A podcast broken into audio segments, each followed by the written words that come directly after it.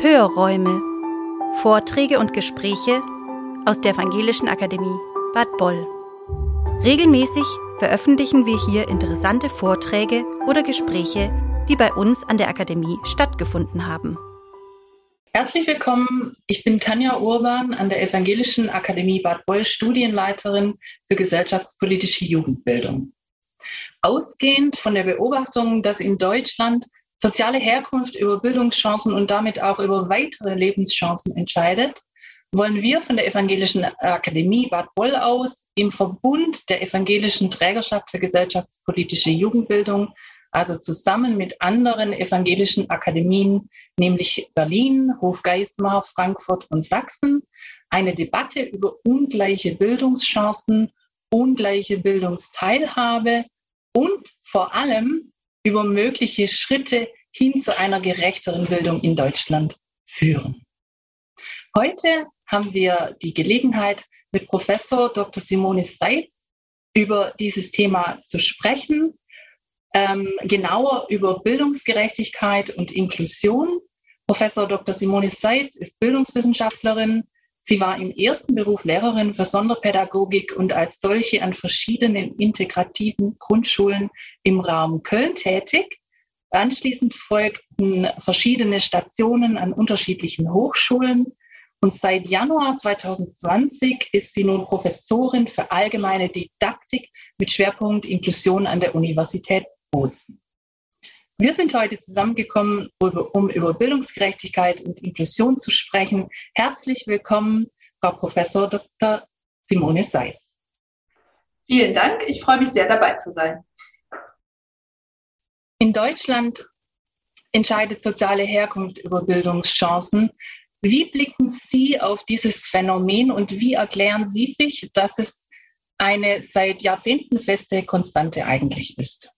Hm. Naja, diese Vorstellung, die dahinter steckt, ist ja die, dass Kinder alle die gleichen Chancen erhalten, in der Schule gute Leistungen zu zeigen. Ähm, und damit unterliegt man oder folgt man äh, besser ja der Vorstellung, ähm, dass Kinder das sozusagen mitbringen und mit gleichen Ausgangslagen in der Schule starten und dann gleichermaßen die Chance hätten, ihre Leistung zu erbringen. Ähm, und dann folgt auf dieser Ebene ja immer noch die Entscheidung, ähm, Kinder unterschiedlichen Bildungsgängen ähm, zuzuweisen im deutschen System.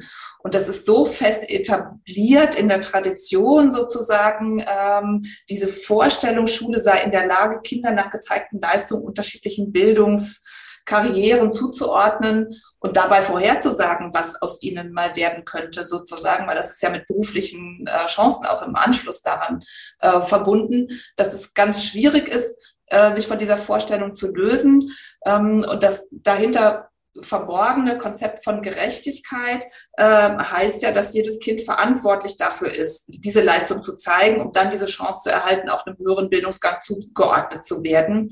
Äh, es ist aber natürlich so, dass Kinder eigentlich diese Verantwortlichkeit in der Form gar nicht übernehmen können, ganz einfach, weil sie Kinder sind und weil sie eben mit sehr unterschiedlichen Lebenslagen in dieses System Schule einsteigen. Also gerechter wäre es sozusagen genau umgekehrt, ähm, wenn nicht Kinder alle äh, die gleichen Chancen erhalten, Leistung zu zeigen, sondern wenn Schule ähm, gleichermaßen allen Kindern die Chance bietet, ähm, Potenziale zu zeigen, sich zu bilden und ähm, Bildungschancen in der Schule eben äh, zu erhalten. Also die Schule ist ja in der zentralen Verantwortlichkeit, diese Möglichkeiten zu geben und nicht allein das Kind etwas ähm, zu erfüllen. Also die Kinder sind ja auf Erwachsene angewiesen, die ihnen äh, Impulse geben, die sie in ihren Lebenswelten ernst nehmen und die eben äh, ihnen in der Schule auch ein entsprechendes Bildungsangebot äh, macht.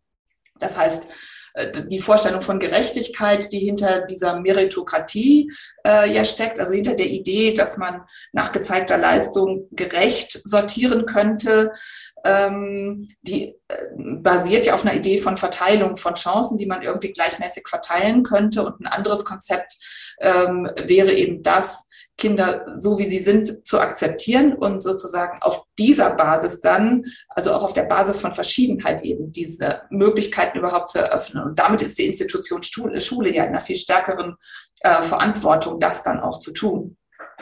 und speziell die frühe Trennung im deutschen Bildungssystem ähm, in die unterschiedlichen Schultypen nach nur vier Schuljahren plus äh, schon vorab Ausschluss aus der allgemeinen Schule in Sonderschulen was ja, oder Förderschulen, was ja immer noch möglich ist.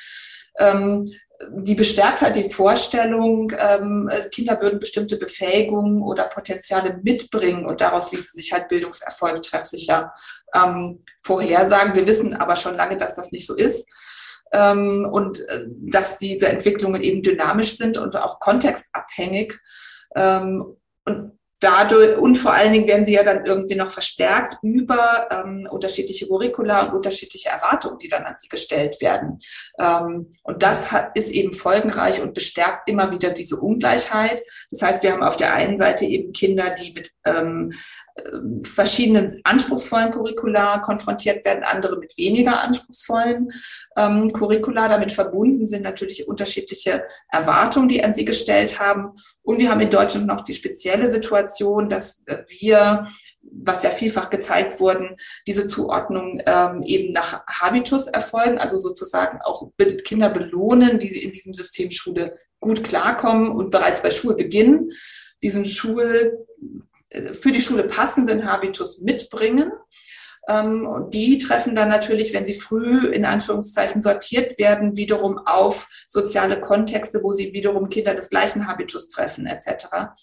Das heißt, wir haben eigentlich im Endeffekt sozial sehr stark segregierte Jugendkulturen und viele Jugendliche wissen sozusagen viel zu wenig, wie viel soziale Ungleichheit wir in der Gesellschaft haben, weil sie es gewohnt sind, entweder immer nur mit stark privilegierten Jugendlichen oder ebenso wie sie selbst mit stark unterprivilegierten Jugendlichen ähm, in Kontakt zu sein und sich in diesen Feldern auch ähm, zu bewegen. Und das ist auch ähm, eine Schwierigkeit, dass sozusagen durch diese Trennung, ähm, die eben auch ähm, weil sie, sie hat ja auch eine Geschichte in der Ständeschule am Ende, ähm, was selten thematisiert wird.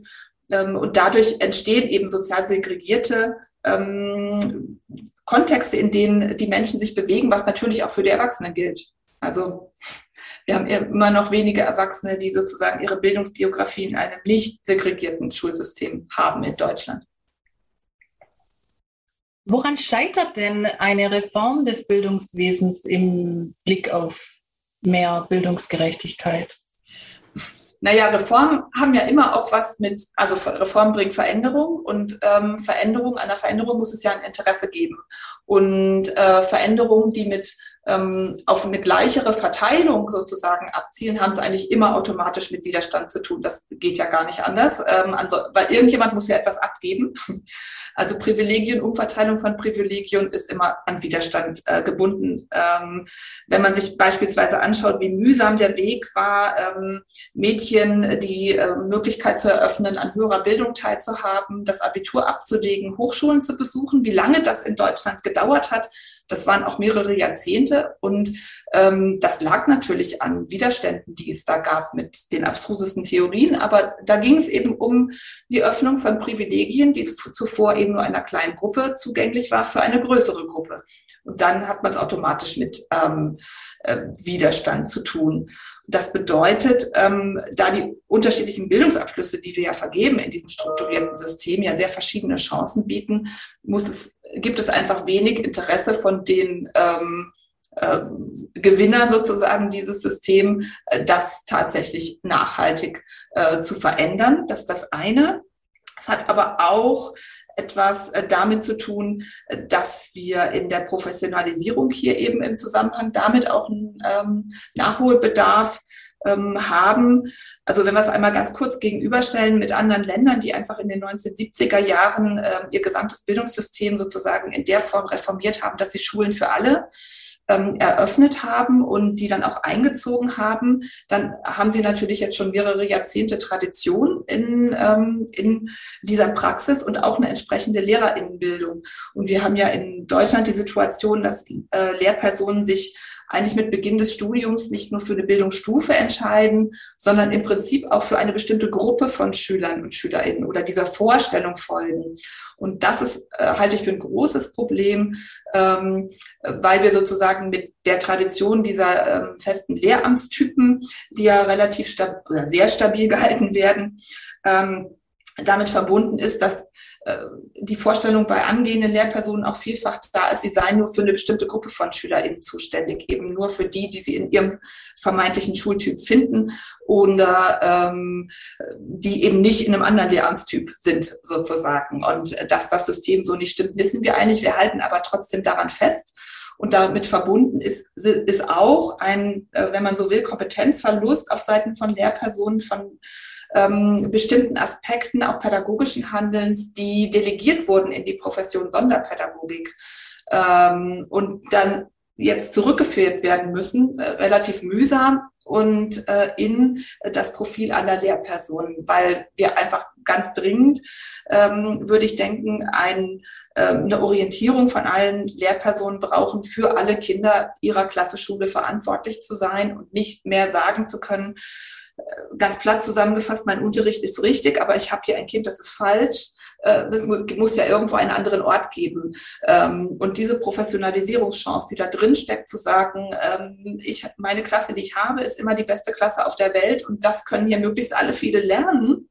Äh, das ist so eine Orientierung, die mir Lehrpersonen auch aus inklusiven Grundschulen teilweise so berichten. Und da denke ich immer, ja, das ist eigentlich das, weshalb Lehrpersonen auch Lehrpersonen sein sollten, dass sie die Kinder, die sie haben, also ein Interesse daran haben, auch als Gatekeeper da sozusagen zu wirken und den Kindern einfach zum Bildungserfolg ähm, ja ihren Türen zu eröffnen. Also sie sozusagen, dass sie Türöffner sind, aber nicht Torwächter für unterschiedliche Bildungszugänge. Das wäre vielleicht der Mentalitätswechsel an der Stelle.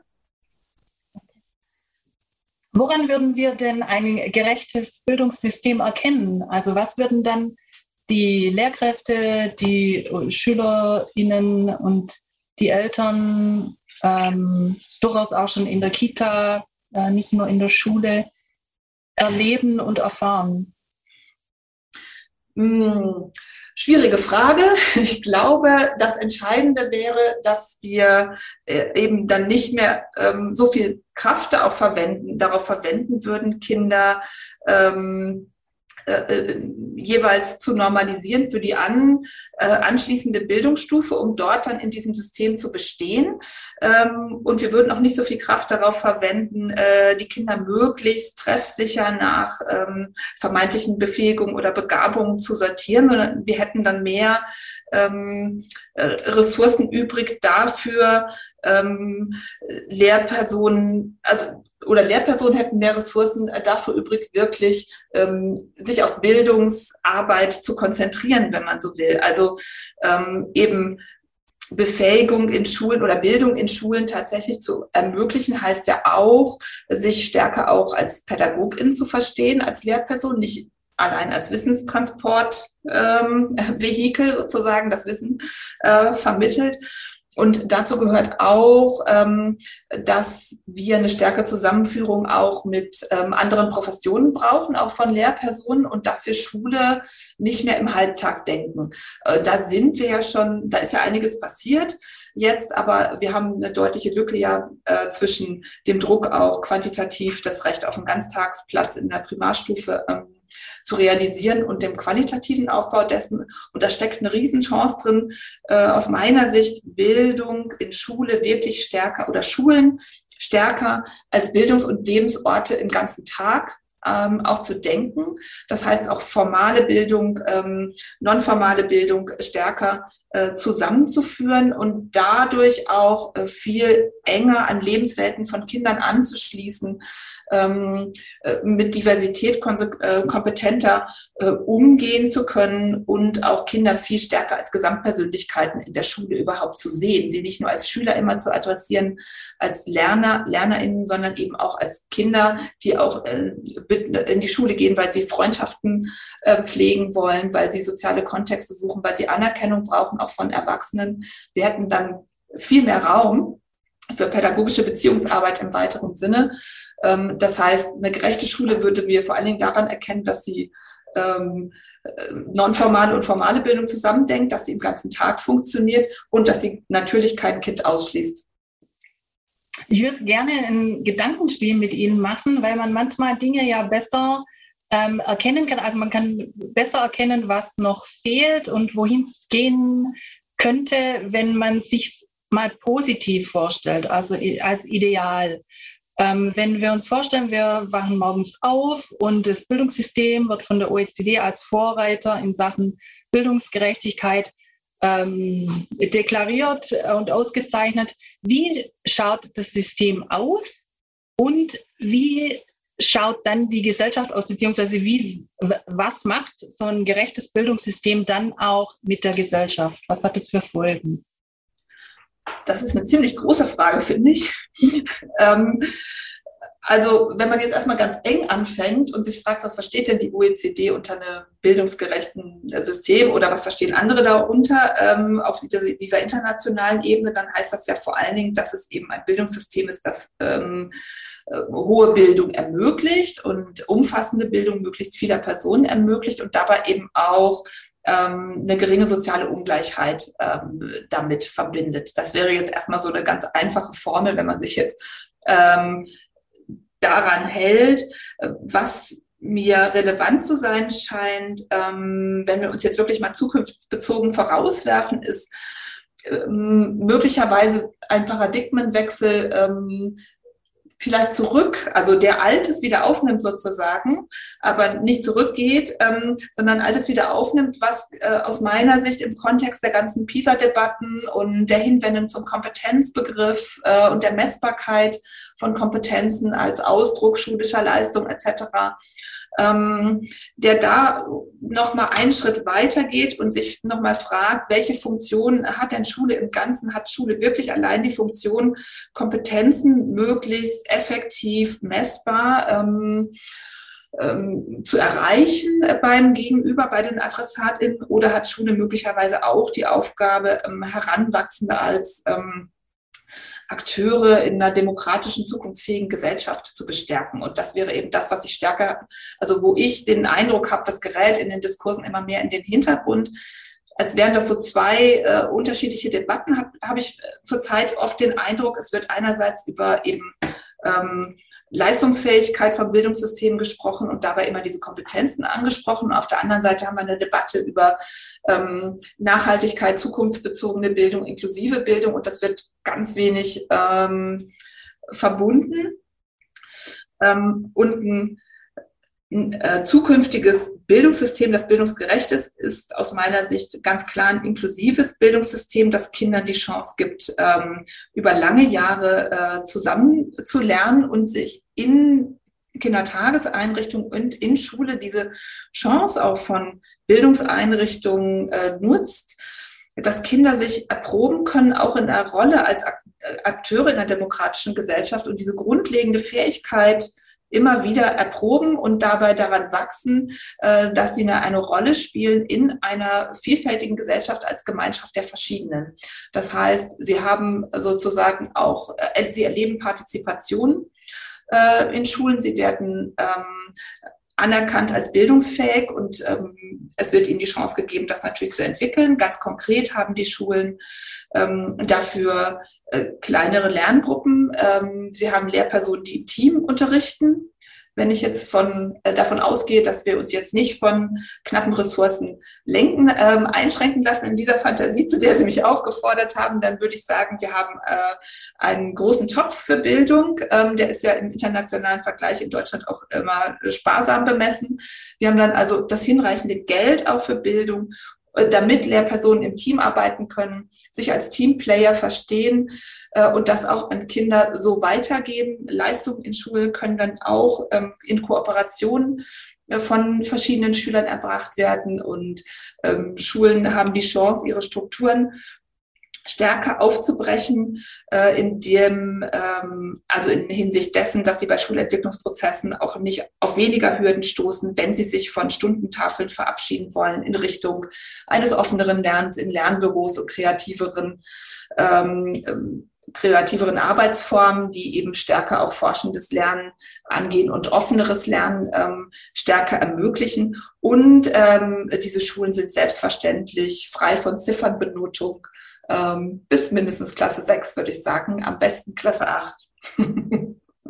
Wenn ich dieser Utopie so nachgehen darf oder dieser Zukunftsvision, die man da als Orientierung auch gut gebrauchen kann.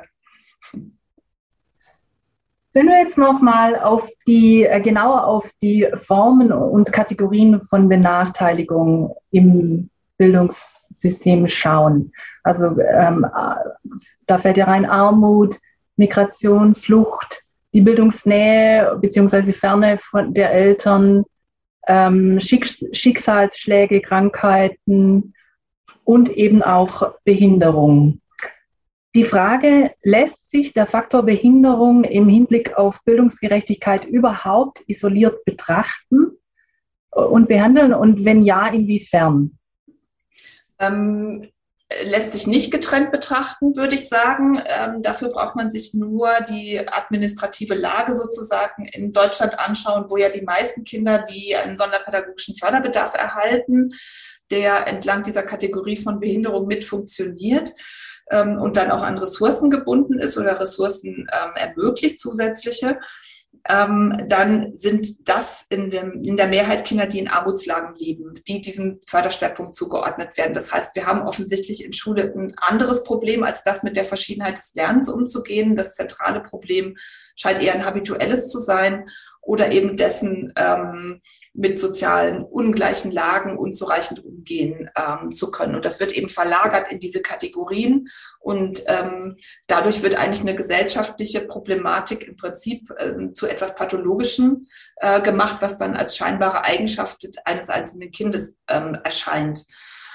Ähm, und das wiederum hat fatale Folgen, weil äh, daraus kaum auszusteigen ist für das Kind, weil einmal so adressiert wird das natürlich, nehmen das Kinder ja auch in ihre Identität mit auf, subjektivieren das als ähm, sich selbst als ähm, äh, dann eben behindert, lernbehindert, beeinträchtigt, wie auch immer, oder nicht in der Lage, bestimmte Leistungen zu erbringen. Und das bestätigt sich dann natürlich häufig. Was auch deprofessionalisierende Elemente hat, die eigentlich selten benannt werden, aber ähm, die ich auch äh, die auch durchaus ähm, weitreichende Folgen haben, denn wir haben ja in dem Fall dieser Zuweisung von sonderpädagogischen Förderbedarfen Zusammenfallen eigentlich von Diagnose und Behandlung, wenn man so will. Also die Profession Sonderpädagogik ist ja daran, daran ganz stark gebunden.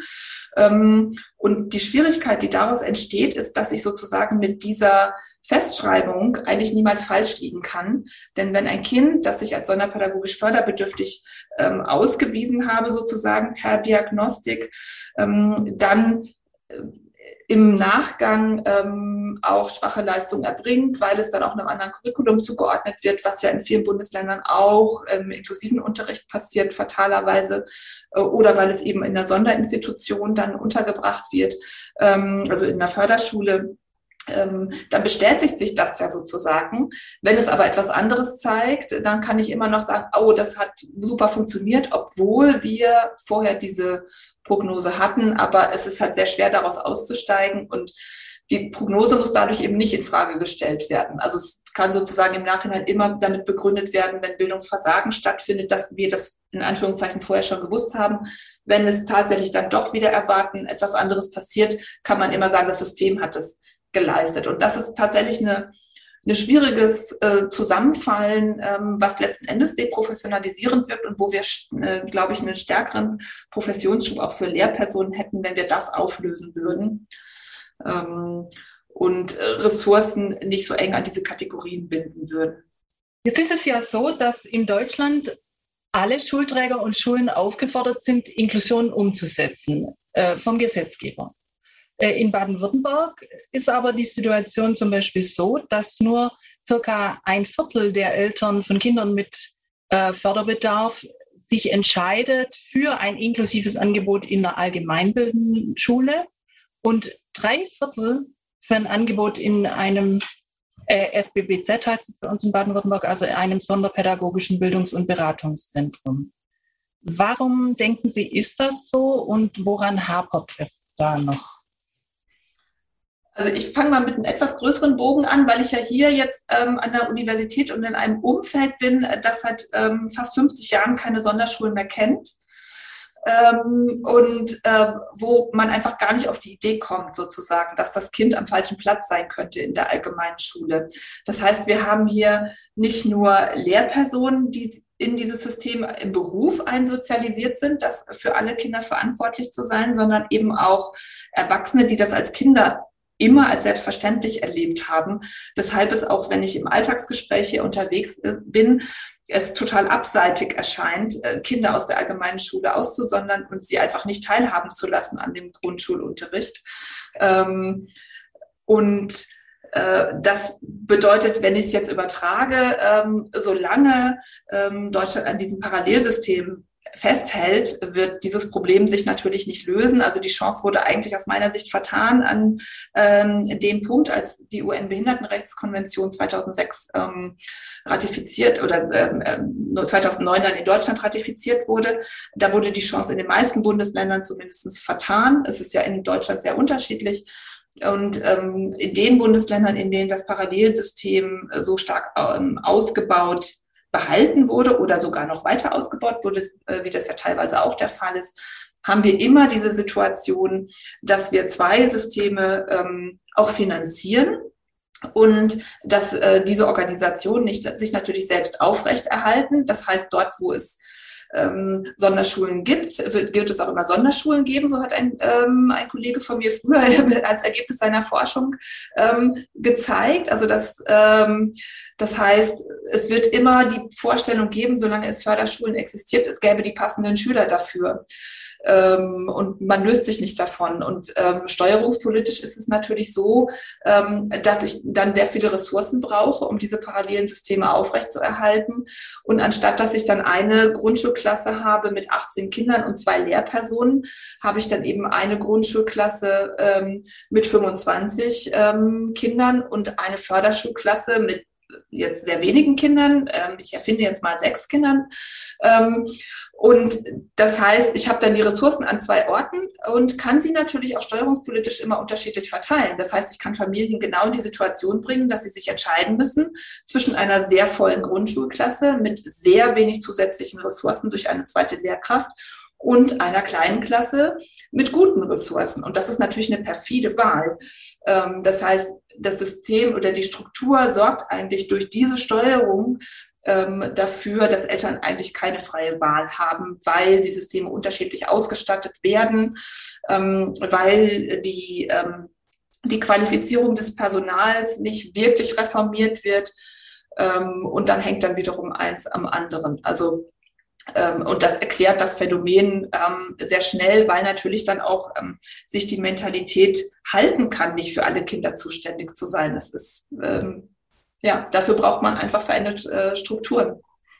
Es hat ja ähm, in Rheinland-Pfalz die Ministerpräsidentin Malu Dreyer ganz klar gesagt, ähm, der Staat habe nicht das Geld, äh, es an allen Schulen zu ermöglichen, dass Inklusion perfekt gelebt würde. Äh, deswegen wurden in Rheinland-Pfalz die Schwerpunktschulen ähm, erfunden, gegründet, aufgebaut. Ähm, die Frage, denken Sie, das wäre ein Kompromiss, jetzt von unserer Situation in Deutschland erstmal ausgehend, solche Schwerpunktschulen zu machen? Naja, man hatte ja sowieso, äh, also es gibt ja eine sehr lange Geschichte auch von Modellversuchen ähm, integrativer Schule. Ähm, die ersten äh, gab es schon in den 1970er, frühen 1980er Jahren in Deutschland. Also eigentlich braucht man sozusagen eine Experimentierphase, braucht man jetzt wirklich nicht mehr. Man weiß eigentlich, wie es geht. Und man könnte es eigentlich flächendeckend machen. Und wenn man dann äh, natürlich politisch argumentiert, dass Ressourcen äh, begrenzt sind, dass es nicht überall gelingt, ähm, ist das ein anderes Argument, als ich jetzt als Wissenschaftlerin äh, da wählen würde. Ähm, ich würde an, an, einer Stelle sagen, dass es nicht überall ideal und perfekt geht, ist klar, aber äh, es ist natürlich auch eine irrige Vorstellung, dass ein Förderschulsystem ideal und perfekt wäre. Und ich halte es nicht für ideal und perfekt, wenn wir wissen, dass äh, drei Viertel ähm, aller SchülerInnen diese Schulen ohne Schulabschluss verlassen. Das kann nicht ideal und perfekt sein. Äh, deswegen halte ich diesen Anspruch, wir müssen erst alles äh, ganz wunderbar auf höchstem Niveau haben, bevor wir Strukturen verändern können, an der Stelle für verfehlt tatsächlich, weil wir natürlich ähm, einfach auch Erfahrungen brauchen. Und wir wissen, dass Lehrpersonen, die lange Zeit in integrativen, inklusiven Schulen arbeiten, eine bestimmte Expertise ähm, entwickeln auch und die müssen sie natürlich auch erwerben können wenn wir das immer weiter verhindern, dass Lehrpersonen ähm, das sozusagen als selbstverständliche Praxis auch in ihrer Einsozialisation im Beruf erleben, ähm, dann kommen wir natürlich viel, viel langsamer voran. Wenn es, ähm, also es, es gibt so verschiedene Studien auch zum jahrgangsübergreifenden Lernen, wo Lehrpersonen dann berichten, die eben äh, von Beginn an ihres beruflichen Lebens jahrgangsübergreifend gelernt haben. Das kann man für inklusiven Unterricht genauso sagen, dass sie das einfach verinnerlichen als das Konzept, mit dem sie umgehen können und dann auch die Professionalität entwickeln können. Äh, und da brauche ich diese Frage nicht mehr stellen weil es einfach sozusagen der normale Professionalisierungsraum ist, in dem ich dann denken kann und wo ich auch mein Methodenrepertoire, mein didaktisches Repertoire etc. Äh, dann entwickle. Aber ich verhindere natürlich effektiv ähm, Expertenschaft von Lehrpersonen an der Stelle, wenn ich nicht allen die Chance gebe, auch ähm, sich daran entlang zu professionalisieren. Und der Umgang mit Heterogenität ist natürlich eine äh, ganz zentrale Aufgabe in Professionen. Und wenn ich ähm, dabei sozusagen Lehrpersonen die äh, zumindest die, die, die Möglichkeit gebe oder es sozusagen nahelege durch die Struktur, nicht mit allen Formen von Heterogenität umgehen zu müssen, habe ich ja auch gar nicht die Herausforderung dazu. Ne? Manche Eltern von Kindern ohne festgestellten Förderbedarf machen sich ja Sorgen, dass die Inklusion von Schülern und Schülerinnen mit festgestelltem Förderbedarf, also an allgemeinbildenden Schulen, das Lernen und die Leistung ihres Kindes negativ beeinträchtigt. Ist das berechtigt? Ähm, ja, danke für diese Frage. Es gibt ähm, äh, gute Befunde aus der frühen Integrationsforschung und da muss man dazu sagen, dass in Deutschland die, frühe, die frühen Modellversuche eben mit einer wirklich guten personellen Ausstattung damals auch ähm, praktizieren konnten. Äh, das heißt, es äh, gab, und das war auch in meiner ähm, schulischen Praxis als Lehrperson noch so, äh, großenteils eben Doppelbesetzung in den Klassen. Und dann kann ich natürlich individualisiert arbeiten und ich ähm, in den Schulen, die sich dann gezielt auch damals geöffnet haben für inklusiven Unterricht, ähm, war eben auch eine, eine Idee da, sich überhaupt als Schule weiterzuentwickeln. Es waren ganz, ganz schlicht gesagt reformorientierte, qualitativ gute Schulen, die erstmal sich auf den Weg gemacht haben und dann auch einen guten Unterricht entwickelt haben. Und es gab einen regelrechten Bann von Eltern, ähm, auch sehr schnell lernende Kinder, ihre auch sehr schnell lernende Kinder, für die sie hohe Aspirationen hatten, speziell in diese Klassen zu geben, weil sie wussten, da wird individualisiert gelernt, äh, da fällt mein Kind nicht auf, auch wenn es schnell lernt und es wird den Raum kriegen, äh, weil es nicht, nicht alle Kinder zum gleichen Zeitpunkt das Gleiche tun müssen und es langweilt sich etc., weil nicht Unterforderung dann für dieses Kind das Programm ist, sondern weil äh, die, die Professionalität eben auch da ist, mit der Verschiedenheit des Lernens umzugehen.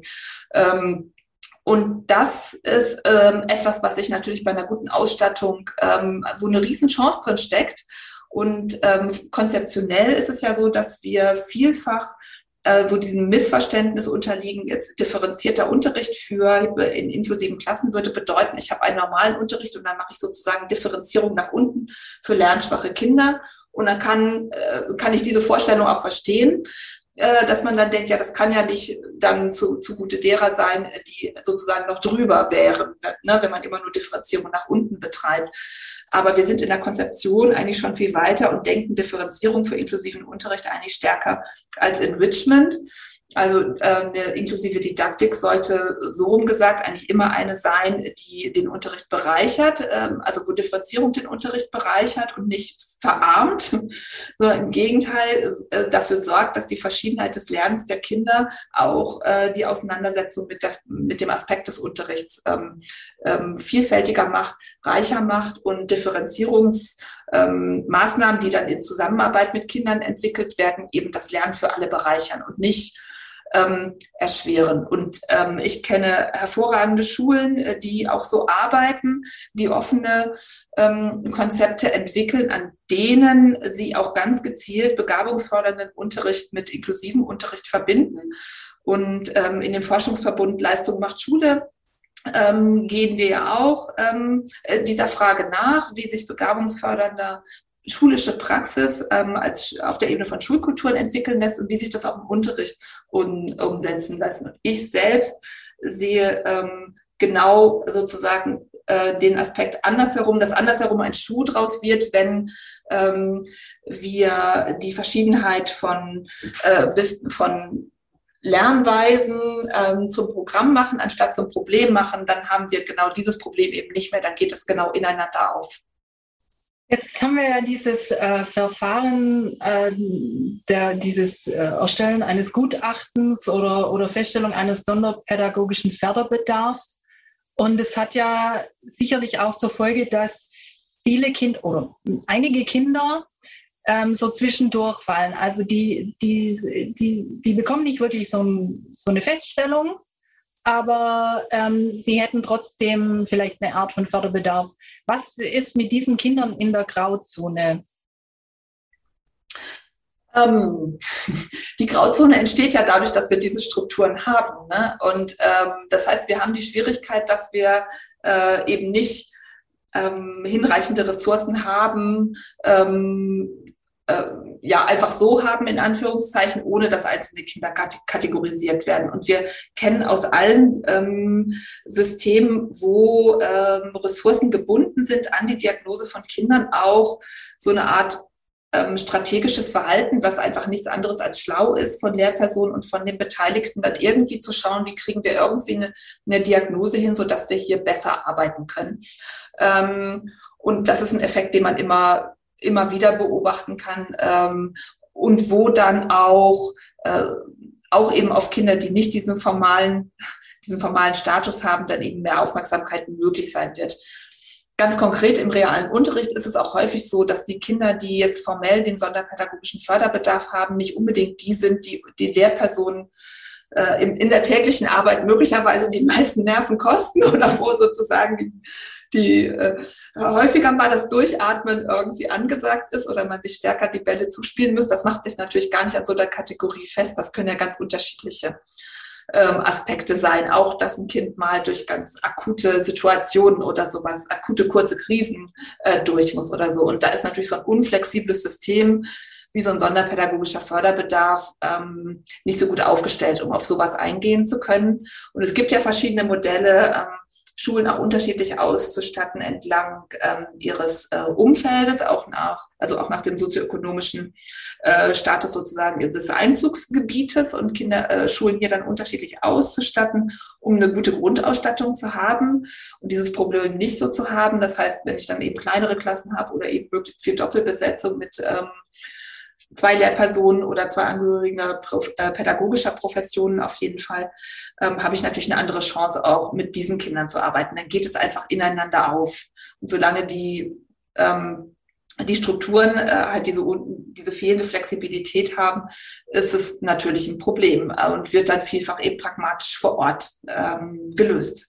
Was sind denn Ihrer Einschätzung nach Gelingensbedingungen für Inklusion? Also ich glaube, eine zentrale ähm, Gelingensbedingung wäre zunächst mal eine veränderte Lehrer, ähm, Lehrerinnenausbildung in der Form, dass wir ähm, auf lange Sicht ähm, Lehrpersonen erstmal ausgebildet werden dafür, dass wir für alle Kinder einer bestimmten Bildungsstufe ähm, zuständig und verantwortlich sind ähm, um dann im zweiten Schritt nochmal sich fachlich zu qualifizieren etc. Aber ähm, das wäre, glaube ich, eine gute Voraussetzung, um ähm, diese Prozesse gelingen zu lassen.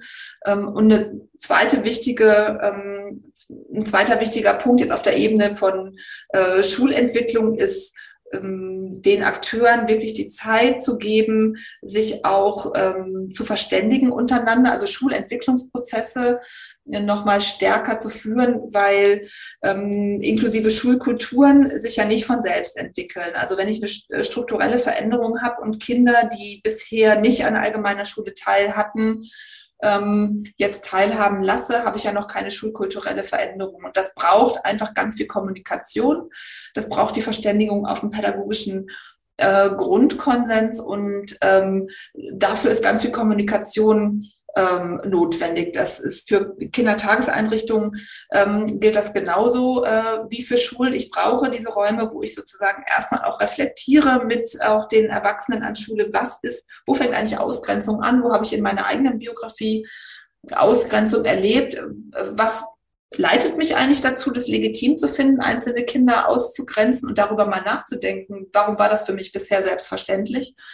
Ähm, weil wir dann vielfach äh, auf, an den Punkt stoßen, äh, dass es da äh, Brüche sozusagen gibt. Und wenn wir mit also Lehrpersonen ähm, ganz viele Chancen geben, das überhaupt explizit zu machen, ähm, wie, ähm, mit welchen Werten sie auch ihre, ähm, ihre, ihr pädagogisches Handeln hinterlegen und welche Orientierung dahinter verknüpft sind, dann haben wir eine hohe Chance, an diesen Schulkulturen zu arbeiten. Und die sind einfach der, ähm, ein ganz starker Schlüssel dafür, dann erste konkrete Ideen zu entwickeln und daran entlang auch ähm, Veränderungsprozesse in Schulen zu bringen. Also so eine strukturelle Veränderung ähm, einer ganz konkreten Schule, wie ihr seid jetzt ab nächsten Schuljahr eine inklusive Grundschule und fortan ist die ähm, Schule für äh, Förderschule Lernen, die es gab, geschlossen und alle Kinder sind jetzt mit bei euch, ist natürlich erstmal für eine Schule eine starke strukturelle Veränderung und das muss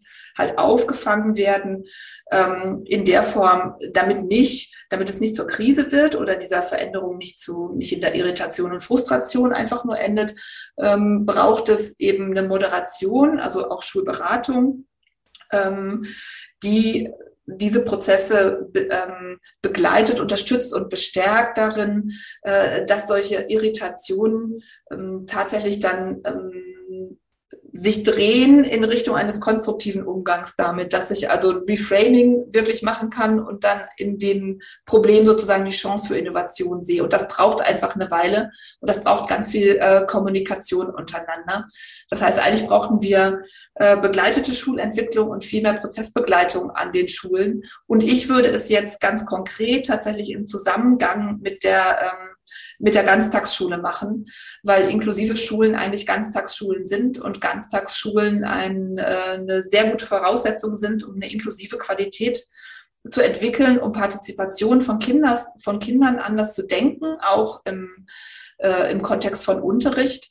Und da sehe ich eine ganz hohe Innovationschance. Also um nochmal zur Frage zurückzukommen, die Gelingensbedingung wäre dann also Ganztagsschule ähm, und auch eine veränderte Professionalisierung ähm, zusammen eben mit Schulentwicklungsprozessen, die insgesamt stärker ähm, noch ähm, offene, offene Konzepte weiterentwickeln und auch alternative Formen der Leistungsbewertung ähm, ähm, stärker zulassen und äh, Schulen stärker dazu auffordern, sich vor allen Dingen in den ersten Schuljahren wirklich vom Notensystem äh, zu verabschieden, von dem wir schon lange wissen, dass es nicht das leistet, was es leisten sollte und wo es viele Argumente gibt, sich davon ähm, zu verabschieden, weil wir dann auch eine stärkere Chance haben in Richtung eines kindzentrierteren Umgangs auch mit schulischen Leistungen.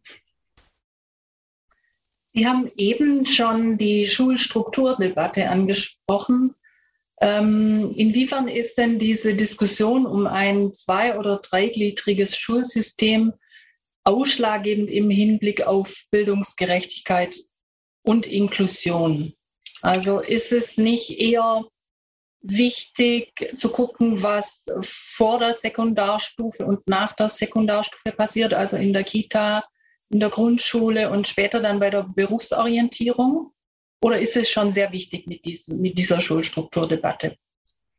Die ist enorm wichtig. Also vor allen Dingen sind diese ähm, nur vier Jahre in der Primarstufe ein, ähm, ein zentrales Problem, äh, über das ja auch schon vor über 100 Jahren äh, gestritten wurde, als die Grundschule ähm, äh, etabliert wurde, war das ja auch schon eine Frage, ähm, warum nur vier Jahre, nicht möglicherweise acht Jahre oder noch kürzer. Da gab es unterschiedliche Interessen. Ähm, und äh, das ist ein zentrales Problem, äh, klar, weil vier Jahre sehr, sehr kurz sind und wir beobachten immer wieder den Effekt, dass sozusagen diese, ähm, ähm, dieser Druck über ähm, den Übergang sozusagen in die nächste Bildungsstufe immer anhand eines ähm, mit einem Selektionsgedanken äh, zu vollziehen, dass der immer in die vorhergehende Institution oder Organisation hineinwirkt. Das heißt, Grundschulen, äh, also ich habe es erlebt in Interviews mit Lehrpersonen, dass die auch über Kinder im ersten Schuljahr schon sprechen als zukünftige Gymnasial- oder Realschulkinder, was ich schockierend finde, ähm, weil es, aber es drückt ja etwas aus, was sozusagen so ein System macht mit ähm, Lehrpersonen. Und man, äh, wir haben das Gleiche in Kindertageseinrichtungen gefunden, in einer anderen Form natürlich, ähm, dass ähm, auch pädagogische Fachkräfte in Kindertageseinrichtungen ganz stark voraus ähm, also vorwegnehmen, äh, was Schule von Kindern verlangt oder was sie glauben, dass Schule von Kindern verlangt. Und dann wandert das sozusagen in die Kindertageseinrichtung mit hinein, äh, was eine Schattenseite dieser Bildungspläne auch ähm, ist, dass Kinder, ähm, Kindertageseinrichtungen stärker als Bildungsorte anerkannt äh, werden, ist ja eine sehr unterstützenswerte Entwicklung oder eine, eine, eine sehr, sehr notwendige Entwicklung, ähm, auf der ja auch schon viel passiert ist. Aber eine, äh, was wir nicht machen sollten, ist diese Normierung des Lernens in den Kindergarten oder in die Kindertageseinrichtungen so mit hineinzunehmen und äh, dann immer sozusagen vorwegnehmen, schon zu funktionieren im Hinblick auf die Abnehmerorganisation, weil das ist das, was wir beobachten. Das, äh, die, die jeweils stärkere Organisation wirkt dann immer ähm, hinein und wir nehmen eigentlich diesen Freiraum überhaupt, sich als Lernende zu entwickeln, ähm, den, der wird in dem, äh, diesen kurzen Zeitabläufen einfach ähm, viel zu stark eingegrenzt und Kinder brauchen einfach viel länger als vier Jahre, um sich wirklich zu entwickeln. Vor allen Dingen die, die einfach ähm, diesen schulischen Habitus so nicht, ähm, nicht mitbringen in der Form, wie er implizit von vielen Schulen verlangt wird. Und ähm, dann sind vier Jahre einfach viel zu kurz. Ähm, insbesondere dann, wenn Schule weiterhin diesen monolingualen Habitus ähm, behält und nicht ähm, Mehrsprachigkeit, das macht jetzt zwar noch eine neue Schublade auf, aber es gehört für mich auch mit dazu, äh, wenn Mehrsprachigkeit nicht als äh, Normalität stärker anerkannt wird und auch stärker nochmal in ähm, in den Schulalltag mit hineingenommen ähm, wird. Weil da haben wir eben auch ein Problem, dass mehrsprachige Kinder dann, sobald ihnen das als Defizit ausgelegt wird und der Unterricht nicht wirklich darauf Bezug nimmt, haben wir da ja auch nochmal eine, ähm, eine Verzerrung drin im System. Last not least würde ich gerne den Blick noch auf das Verhältnis von schulischer und außerschulischer Bildung lenken. Welchen Beitrag kann die außerschulische Bildung in Richtung Bildungsgerechtigkeit und Inklusion leisten? Mhm, wenn Sie jetzt mit außerschulische Bildung ähm, nicht den Ganztag meinen, sondern noch andere ähm, äh, Formen von Bildung wie Sportvereine etc., ähm, weil zu Ganztag hatte ich ja schon einiges gesagt, dann ähm, ist es natürlich so, dass wir ähm, ähm, also jetzt Inklusion als, äh, oder wenn wir es jetzt normativ sehen, von, äh, von der UN-Behindertenrechtskonvention her kommen, dann ist es ja, sind wir ja ohnehin äh, in dieser Verpflichtung auf der Ebene von Menschenrechten, ähm, Inklusion in allen gesellschaftlichen Bereichen ähm, zu entwickeln. Und dazu zählen natürlich auch ähm, freie Bildungsträgervereine etc., Musikschulen und so weiter. Ähm, das heißt, die Angebote müssen verfügbar sein und ähm, wir haben eigentlich diese Verpflichtung. Von daher würde ich fast sagen, die, die Frage ist beantwortet, erübrigt sich, weil wir haben die Verpflichtung dazu. Das ist natürlich zu einfach. Ähm, entscheidend ist natürlich, dass die Selbstverständlichkeit auch ähm, sich ergibt und wenn alle Kinder zusammen in eine Schule gehen, ist es natürlich auch viel selbstverständlicher, dass sie am Nachmittag im gleichen Verein irgendeinem Sport nachgehen oder ähnliches. Ähm, also da ergibt natürlich das eine auch ein bisschen das andere und ähm, diese Selbstverständlichkeit ähm, hat auch in, in Sportvereinen speziell auch nochmal was mit äh, Strukturen zu tun, an denen man äh, sicherlich auch nochmal, über die man auch nochmal nachdenken kann, wie äh, das da organisiert ist und wie weit der inklusive Sport sich da noch weiterentwickeln kann. Aber da ist auch in den letzten Jahren einiges ähm, äh, passiert. Und Kinder sind ja ähm, natürlich wenn ich jetzt weiter bei der Bildungsstufe ähm, Kinder im, im Alter von ähm, von drei bis zwölf, sag ich mal, bleibe, dann sind sie natürlich einerseits äh, Kinder einer Kindertageseinrichtung oder Kinder einer Grundschule und sie sind Kinder im Sportverein oder Kinder in einer ähm, Freizeitgruppe oder in einer Spielgruppe, aber sie sind natürlich immer die gleichen Kinder. Das heißt, was sie erleben äh, in sozialen Kontexten, fügt sich ja in ihrem Feld ähm, oder in, in ihrer Identitätsentwicklung auch zusammen ähm, zu einem Bild. Äh, das heißt, wir brauchen sozusagen da einfach eine stärkere äh, Konkurrenz. Und klar haben die eine ganz äh, zentra zentrale Rolle, äh, weil Kinder ja ganz viel über Peer-Dynamiken ähm, auch, auch lernen. Und da sind natürlich auch dann Akteure in, ähm, in den Organisationen auch mitgefragt, an diesem Prozess beteiligt zu sein oder eingeladen, an diesem Prozess beteiligt zu sein. Und ja, da hat sich ja auch schon einiges verändert, dass sozusagen auch Familien für ihre Kinder äh, mutiger auch einen Platz in bestimmten ähm, bei Vereinszugehörigkeiten oder so etwas einfordern, als das noch vor zwei, drei Jahrzehnten der Fall war. Ja, ganz herzlichen Dank, Frau Professor Seitz, für ähm, diese kurzen und knackigen Antworten auf sehr komplexe Fragen und Dinge, denke ich. Vielen Dank. Ich danke Ihnen. Vielen Dank fürs Zuhören. Anregungen und Fragen zur heutigen Folge können Sie uns gerne über unsere E-Mail-Adresse pressestelle.ev-akademie-boll.de oder über Instagram oder Facebook zusenden. Wir freuen uns, wenn Sie beim nächsten Mal wieder dabei sind. Abonnieren Sie gerne unseren Podcast. Herzliche Grüße aus der Evangelischen Akademie Bad Boll.